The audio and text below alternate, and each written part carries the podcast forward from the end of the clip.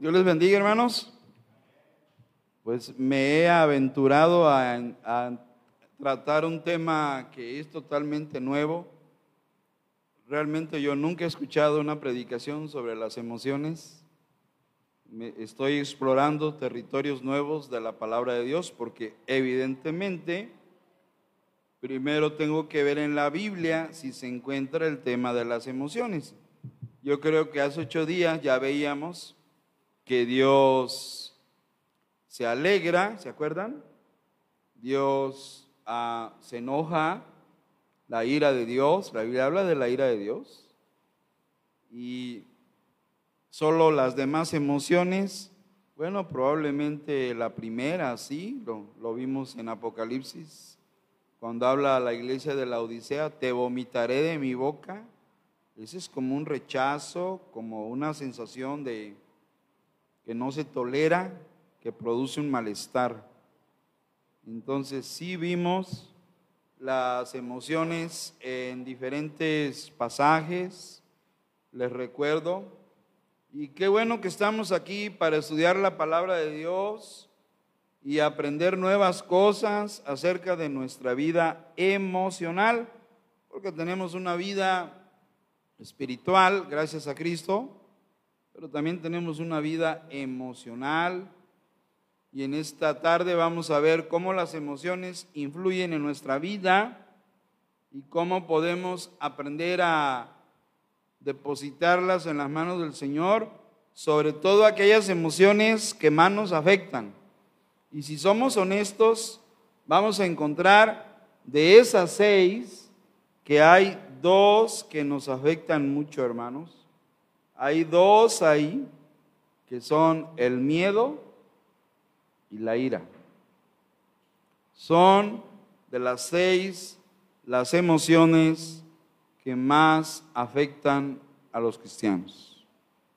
Tu carácter, tu temperamento es afectado por una de estas dos emociones de una manera constante. Casi a diario vivimos ah, bajo el asedio de estas dos emociones. Y yo las encontré en Proverbios 29, por ejemplo. A ver, Proverbios 29, 11. ¿Alguien, hermanos?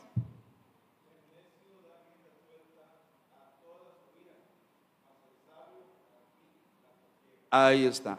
una de las seis emociones, la ira, hermanos. O sea, si se encuentran las emociones en la Biblia, si están, si aparecen. Pues nada más que no hay una difusión, no hay una enseñanza, no hay una apertura a estos temas. Ahí están las escrituras y yo creo, por lo que me di cuenta, que Proverbios habla mucho de las emociones. Si no vean el versículo 11 que acaba de leer nuestro hermano, donde dice que el necio da rienda suelta a qué, hermanos? A su ira, o sea, la emoción de la ira. La ira es una emoción, hermanos. La más conocida, la más popular, la que más manifestamos, la ira. Pero también el versículo 25 nos habla de otra emoción. ¿Cuál es, hermanos? ¿Alguien? 29, 25.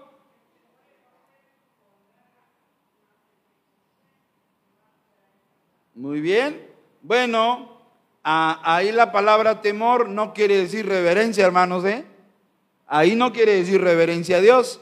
No es el temor a Dios. Dice el temor al hombre. Y por eso les traje esta versión que me lo traduce muy bien. ¿Qué dice 29, 25 en esta versión, hermanos?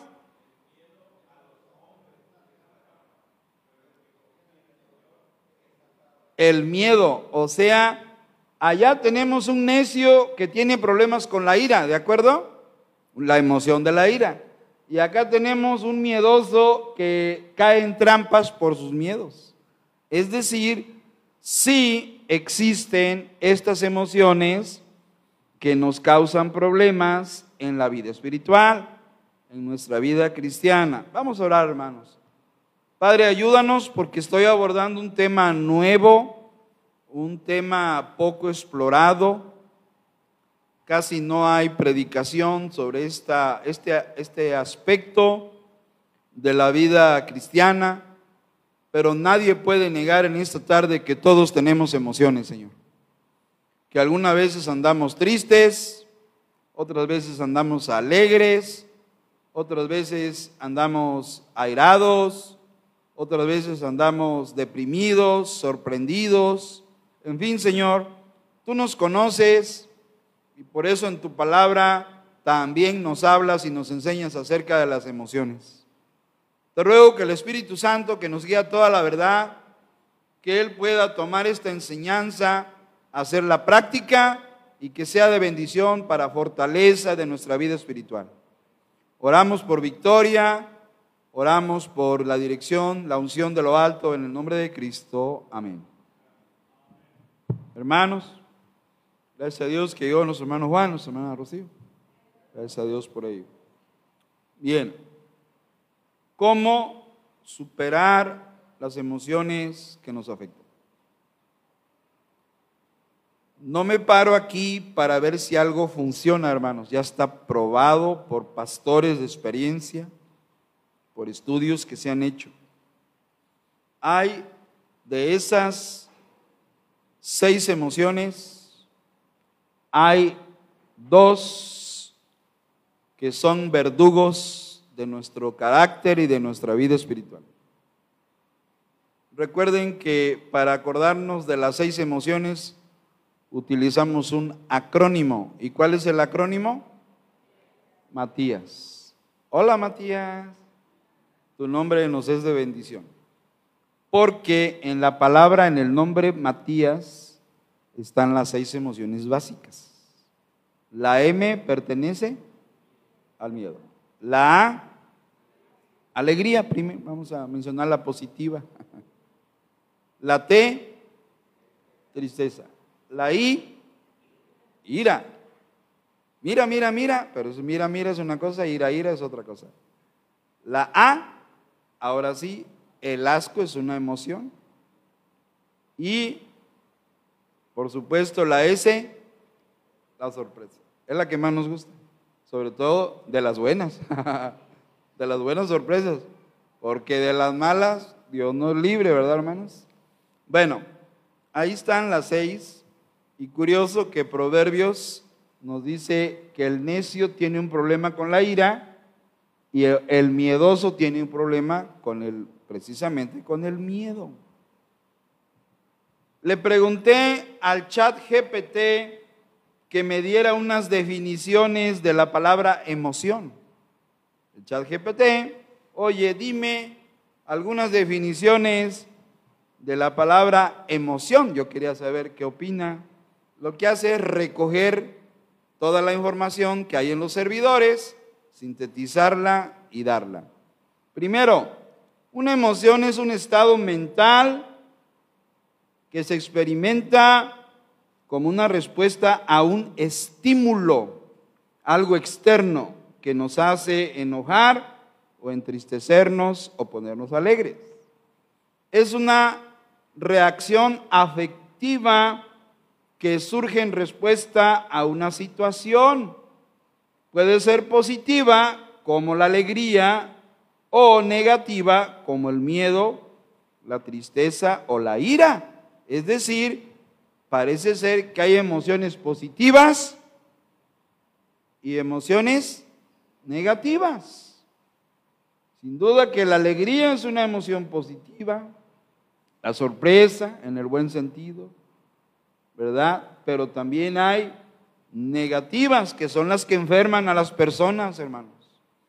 Los médicos saben que mucha gente que llega a los consultorios, más que por una enfermedad física, es por problemas emocionales. ¿Cierto o no, hermanos médicos? problemas con el marido, con el alcoholismo del marido, hijos drogadictos, hijos que se andan divorciando o peleándose o que están en la cárcel o cáncer de un familiar. Llegan al consultorio no tanto por un problema orgánico, sino más bien emocional y hasta espiritual. Los médicos lo saben porque nuestras emociones influyen en el cuerpo, hermanos. Y enferman también, hermanos. Enferman. Está comprobado que una persona que guarda rencor y odio por años, aguas porque el cáncer intestinal o estomacal le puede amenazar. Guardar odio y rencor por años a una persona o a dos o tres trae consecuencias. Y hay estudios que han comprobado eso, hermanos. Le llaman las enfermedades psicosomáticas. Interesante.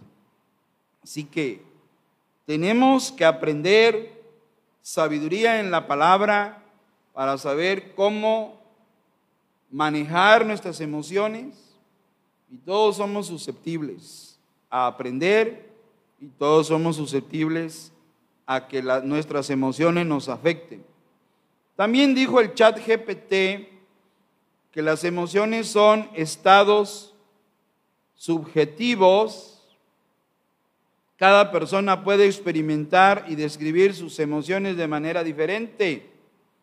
Las emociones se expresan a través de la comunicación no verbal, como los gestos, las posturas corporativas, las expresiones faciales y el tono de voz. Si a una persona triste se le ve la tristeza en la cara, una persona feliz se le ve la alegría en su rostro. Una persona preocupada se le ve las arrugas de la preocupación, hermanos, porque el rostro reproduce lo que las emociones están sintiendo. Yo aprendí que si alguien quiere quitarse la tristeza o el enojo, que se ponga un lápiz en la boca, hermanos, para aprender a sonreír, obligar a los músculos a sonreír y no estar enojado, no tener la cara larga que es una técnica. Pero bueno, hay componentes, lo vimos hace ocho días, yo no soy médico, pero trajimos un esquema del sistema límbico, no sé si se acuerdan, como el cerebro, donde se libera los neurotransmisores cuando la persona, cuando nos enojamos, ¿qué sucede cuando nos enojamos? Una glándula llamada amígdala cerebral, no las de aquí. La amígdala cerebral, amígdala quiere decir almendra, del tamaño de una almendra, aquí adentro. Ellas son las que liberan un neurotransmisor, y es cuando explotamos, si es por la ira, o también el miedo, también genera esa adrenalina. Hay cambios en el comportamiento cuando nos controlan las emociones influyen en la conducta de las personas. Sin duda, sabemos cuando alguien llega enojado, se nota, hermanos. Cuando alguien llega triste, se nota. Y cuando alguien llega alegre, hola hermano, y, también cómo saluda, ¿verdad? llega con el jijiji, jajaja, ¿verdad? Entonces, sí las emociones son parte, no podemos ignorarlas, hermanos. No podemos hacer de como si no existieran.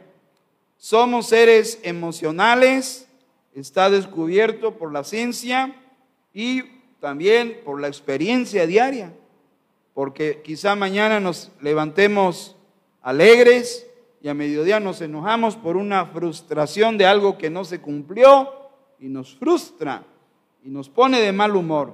Así que las emociones son reales, Dios nos hizo eh, seres emocionales y Dios mismo también eh, ejerce en la Biblia emociones. Por ejemplo, una de las emociones que tiene Dios cuando el cristiano peca es la tristeza. Lo dice Efesios 4:30, ¿se acuerdan? Y no os contristéis al Espíritu Santo. Dios entristece. Y también una de las emociones más frecuentes de Dios en la Biblia es la ira. Sodoma y Gomorra padecieron la ira de Dios, hermanos. Y muchas naciones también. Bueno, pero quiero decirles en esta tarde, hablarles de una dualidad emocional, de un discernimiento efectivo que necesitamos tener y de un descubrimiento espiritual. Vamos a ver, hay de las seis emociones básicas, dos que son las que nos causan problemas. Por eso le llamo dualidad emocional. Hay dos y tú tienes que descubrir en base a tu carácter, dígase temperamento ¿cuál es la que más te afecta?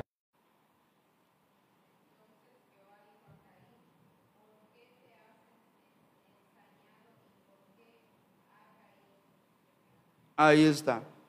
Adán tuvo miedo y Caín tuvo ira, porque dice que se ensañó, que tuvo una actitud de envidia, de hostilidad, de enojo, de frustración, de decepción, porque su ofrenda no fue aceptada.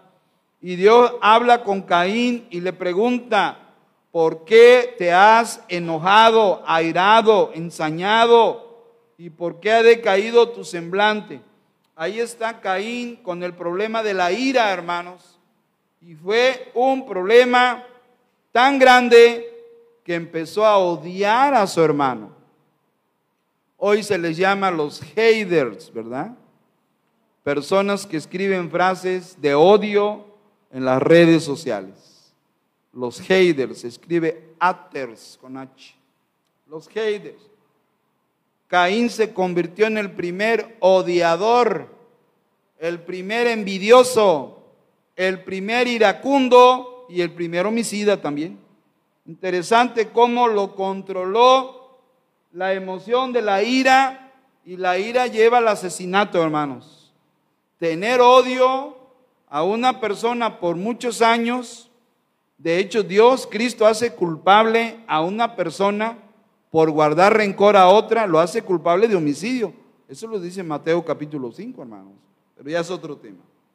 Lo que quiero decir y lo bonito de esta tarde, noche, es que la Biblia ofrece muchos consejos prácticos para entender estas dos emociones que nos afectan, porque Dios sabe que el miedo y la ira son una plaga emocional de la humanidad, obrando en la vida de las personas y destruyendo su potencial en muchas maneras. Miles de personas sufren temores que no existen, que no son reales y que les están produciendo enfermedades físicas.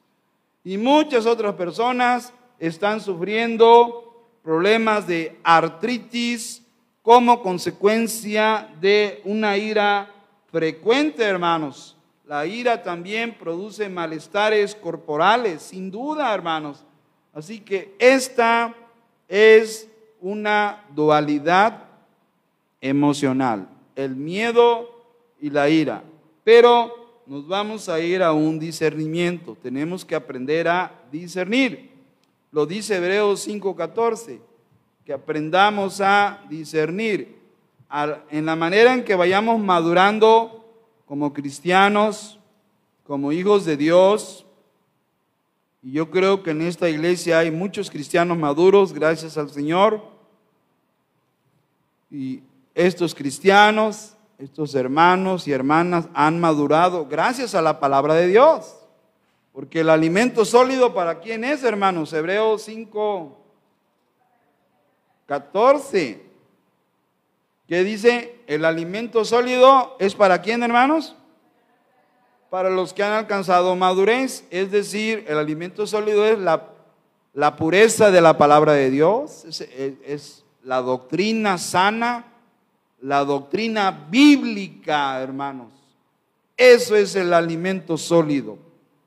La buena teología, la predicación bíblica, la enseñanza de la doctrina verdadera, eso es el alimento sólido para los que por el dice para los que primero, para los que han alcanzado madurez, para los que por el uso yo aprendí a traducir práctica constante en lugar de uso digan para los que por la práctica continua tienen los sentidos los sentidos físicos ejercitados en el discernimiento del bien y del mal. Y tenemos que aprender a discernir qué emociones nos están afectando. Si me, tengo una inclinación a enojarme mucho todos los días o andar padeciendo miedo de salir a la calle, miedo de hacer algo, miedo de emprender una nueva actividad. Es decir, necesitamos discernimiento, hermanos, porque la mayor parte de las personas, yo diría casi todas o todas, tenemos una tendencia a una de estas dos. O tendemos a andar con miedos, o tenemos la tendencia a andar iracundos. Eso es, nadie me lo va a negar. Tenemos que ser muy humildes y honestos para decir, sí, cierto, pastor. Yo tengo el problema que en la semana generalmente ando, ay, es que no sé qué puede pasar, mejor no voy o mejor no lo hago. Esos miedos son frecuentes. Esa es una tendencia emocional, un pecado emocional que asedia. Se le llama predisposición temperamental. ¿Qué quiero decir? Que en, en las personas hay una inclinación y aquí casi forzosamente este grupo de personas, de hermanos, lo puedo dividir en dos, nada más. Los que andan con problemas de temores o los que andan con problemas de la ira. Ahí caminamos en una de las dos. Y usted tiene que discernir cuál es su tendencia. Yo sé mi tendencia, me conozco, sé cuál es mi, mi tendencia emocional en base a mi temperamento. Y usted debe conocer la suya. Ahí entra su discernimiento, porque es importante conocernos, nuestros antecedentes, nuestra educación que tuvimos o nuestra crianza, quiero decir nuestra crianza, ¿verdad? Yo crecí bajo la mano dura de mi abuela, era de esa crianza de la vara al lado de la estufa y cuidadito porque cualquier cosa y ya sonaba la vara. O sea, era, era, viví con miedo, hermanos, con muchos miedos de niño, porque era una amenaza constante que si quebrabas algo ya estaba la vara amenazando, hermanos. Esa fue la crianza, ¿verdad? Terrible, pero bueno, gracias a Dios. Debemos discernir por eso el punto se llama discernimiento efectivo.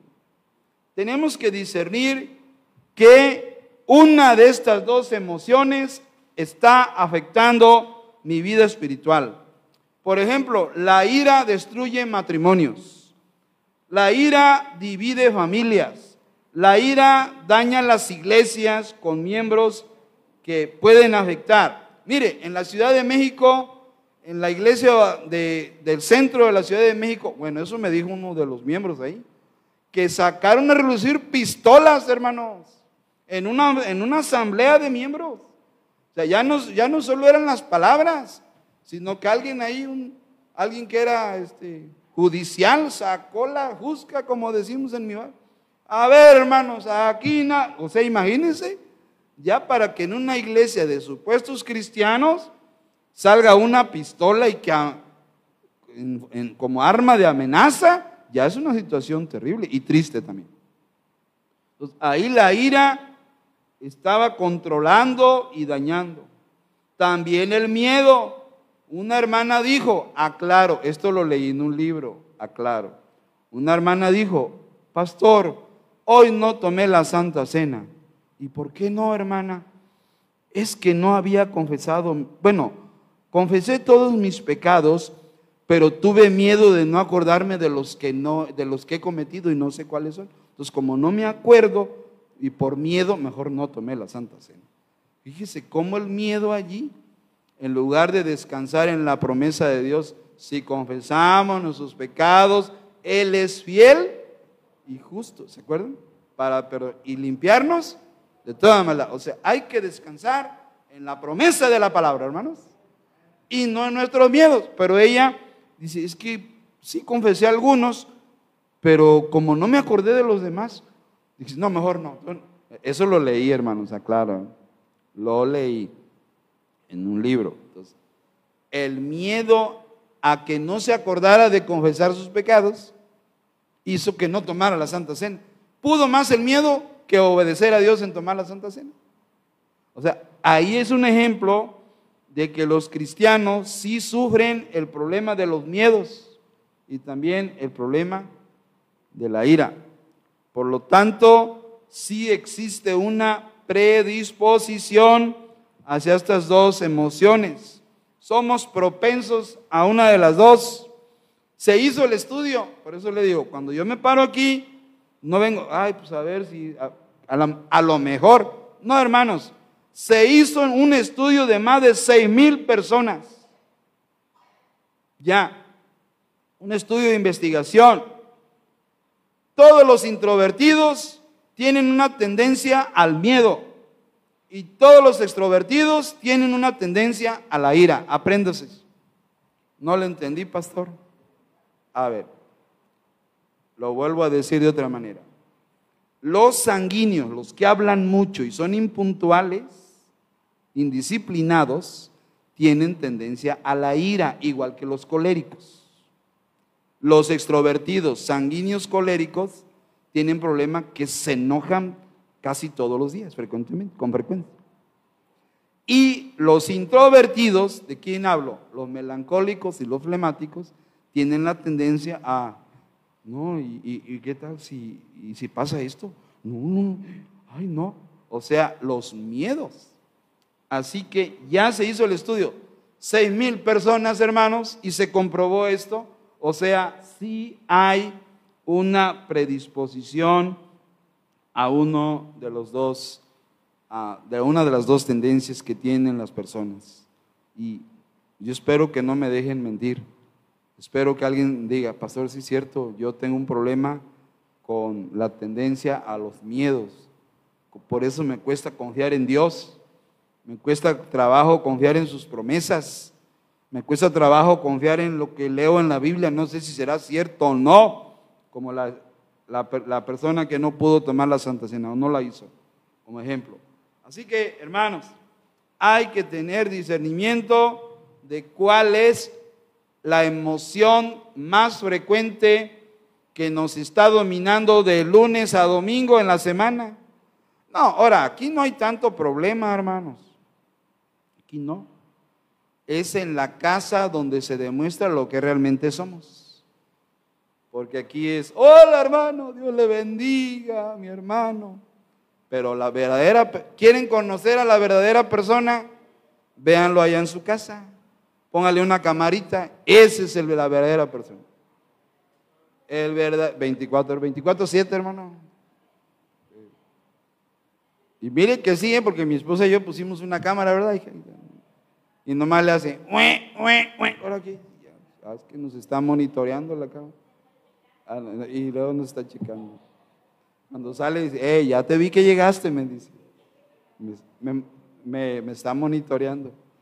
Bueno, bueno. Hay otro monitor, es el del Señor, hermanos, que nos está checando también. ¿Sí o no, hermanos? Y ese no vaya, ¿eh?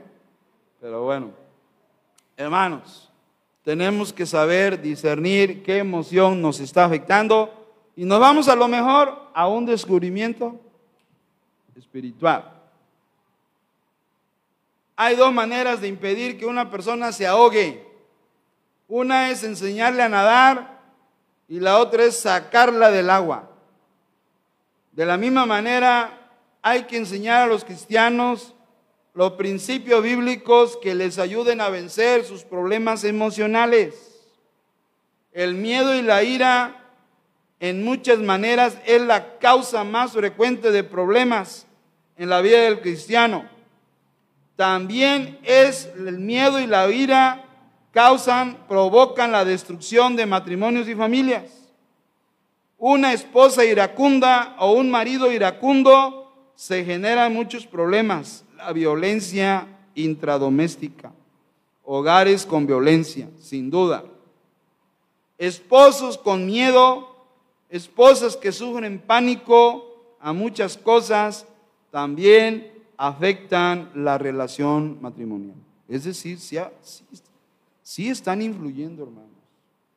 Y no, no voy a entrar en el área de la intimidad de la pareja, pero muchos problemas de ajuste en la pareja son porque ella sufre miedos o también sufre rencor por una experiencia traumática en su niñez, en los años pasados, y no, no puede existir una, un ajuste que, que traiga bendición a ambos esposos.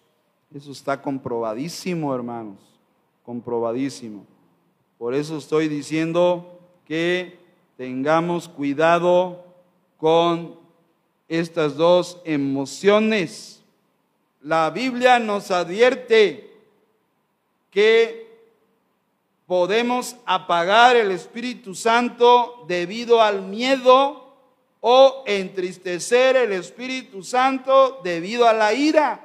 O sea, estas dos emociones, cuando nos llevan a cometer pecado, causamos dos cosas. Apagamos el Espíritu o entristecemos al Espíritu.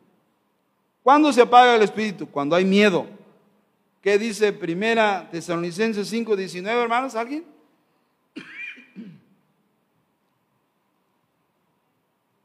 Primera Tesalonicenses 5, 19. Ajá. No apaguéis el espíritu. Y una de las cosas, una de las emociones que apaga el espíritu, que limita su ministerio en nuestras vidas, son los miedos.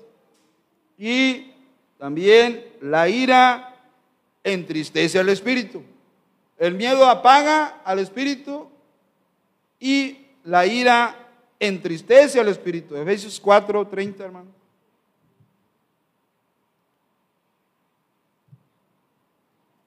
¿Qué dice Efesios 4, 30?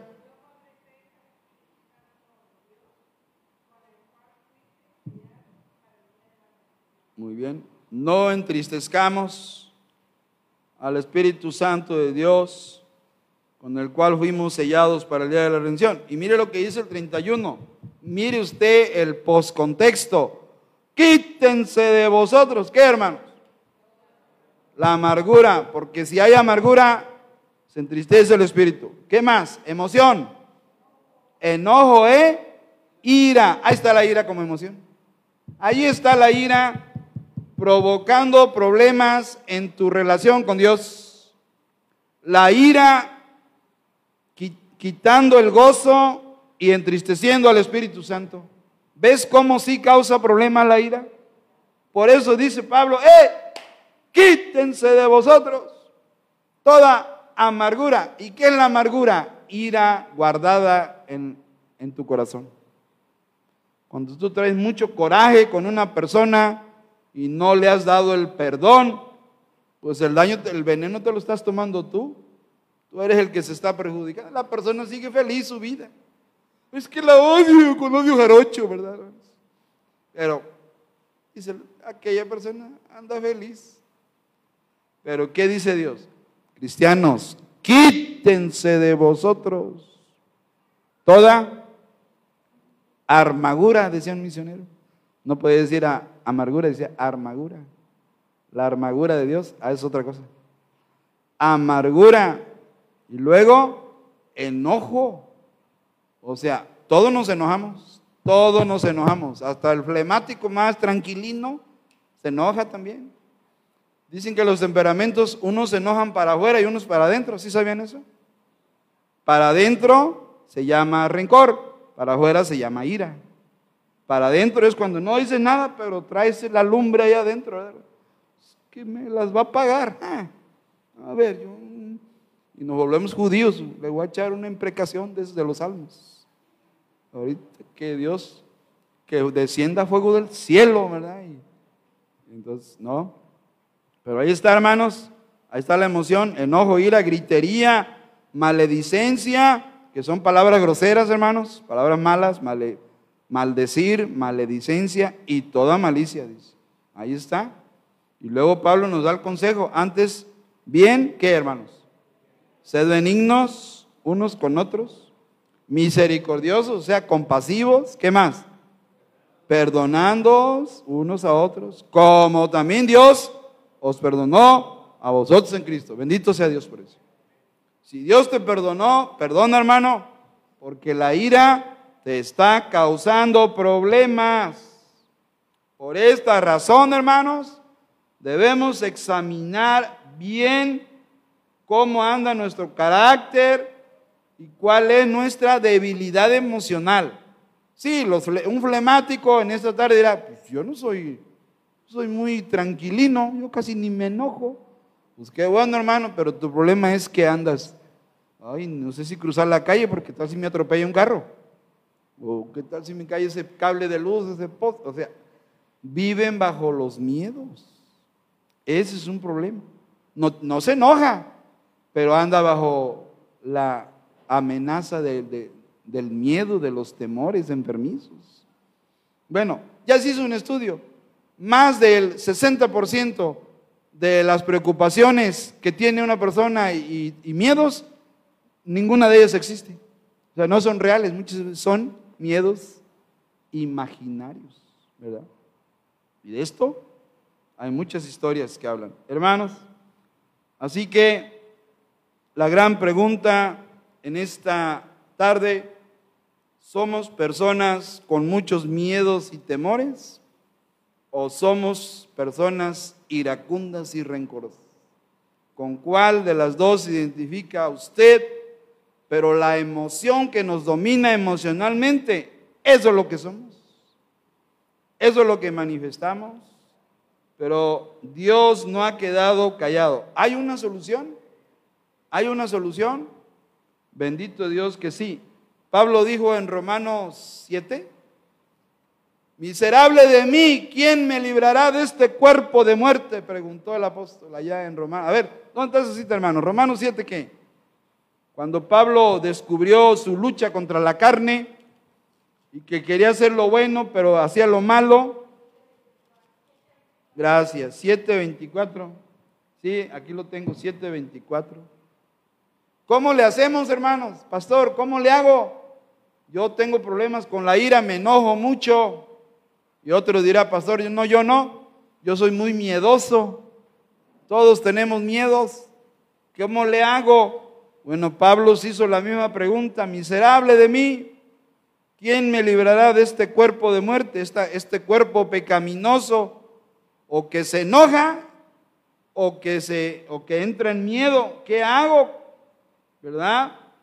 La emoción que nos domina, eso es lo que somos. Hay que saber diferenciar los miedos normales a las fobias, porque también existen las fobias las fobias a las arañas, a las serpientes. Hay muchas fobias. No sé cuáles fobias tengan ustedes, hermanos. A las serpientes o son domadores de serpientes, hermanos. ¿No? ¿No? Bueno, la clave, la solución de Dios, hermanos, se llama llenura del Espíritu Santo. Amén, hermanos. Pastor, yo tengo problemas. Yo también, hermano. Tenemos problemas con la ira, otros tenemos problemas con los miedos. Allá en Reina Valera, no os embriaguéis con vino, en lo cual hay disolución, antes bien, o si no, sed llenos del Espíritu. Pero me encontré con esta traducción más buena, ¿verdad? Más directa. No se emborrachen con vino que lleva al desenfreno. Al contrario, ¿qué? Sean llenos de. Si hablamos de emociones, no, que no te entristezcas, sino sed llenos del Espíritu. Que no nos controle la ira, porque aquí está hablando de control. La palabra control ahí está. Cuando dice sed llenos, está diciendo controlados. Así que Dios ya dio la solución al problema de la ira, al problema de, la, de los miedos. Dios ha dado la solución. Pero ahora tenemos que aprender a ser llenos del Espíritu.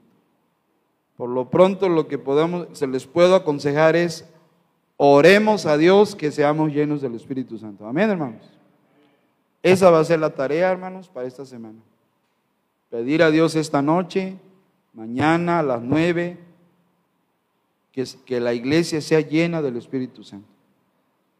Va a haber, aprenda a confiar en Dios y aprenda a pedir ser llenos del Espíritu Santo.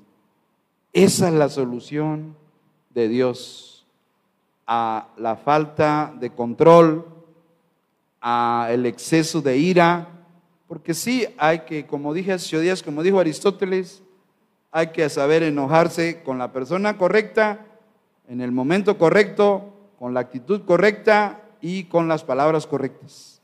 Jesús se enojó allá en el templo cuando volteó las mesas con las personas correctas, unos tracaleros que había ahí dentro del templo, unos tianguistas tracaleros.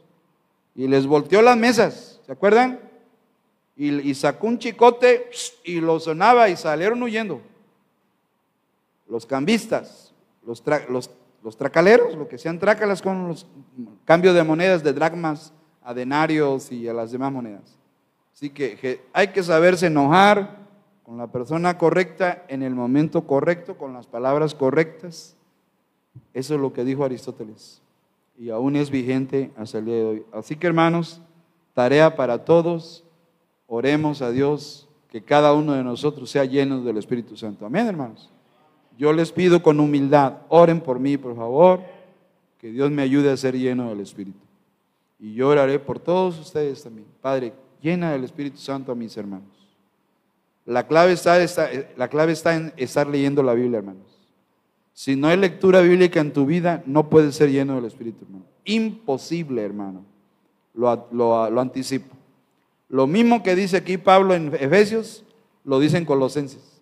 Pero allá no dice ser llenos, allá, allá dice, la palabra de Cristo mora en abundancia en vosotros. Es lo mismo. La palabra debe estar siendo leída para que nuestra vida pueda ser llena del Espíritu Santo. Amén, hermanos. Y vamos a pedir que seamos llenos. Hermano Juan, una oración, por favor.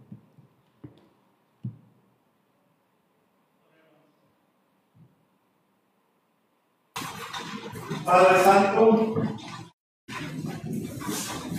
cuán bueno Gracias te damos por el tema que se ha hablado esta noche acerca de la Estoy seguro, como dijo Quiero que nadie de los que estamos aquí podemos hablar de esos dos miedo y de la vida.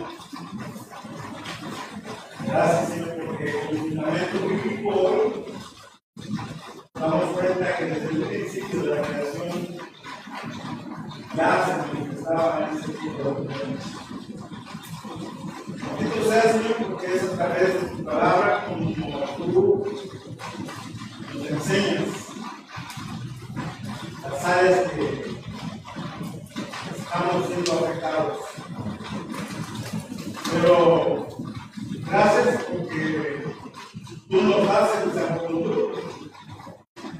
Y Señor, tu palabra nos enseña que la palabra de Cristo pone en abundancia en vosotros, enseñándonos y Ayúdanos a hacer por favor, Señor. Gracias porque,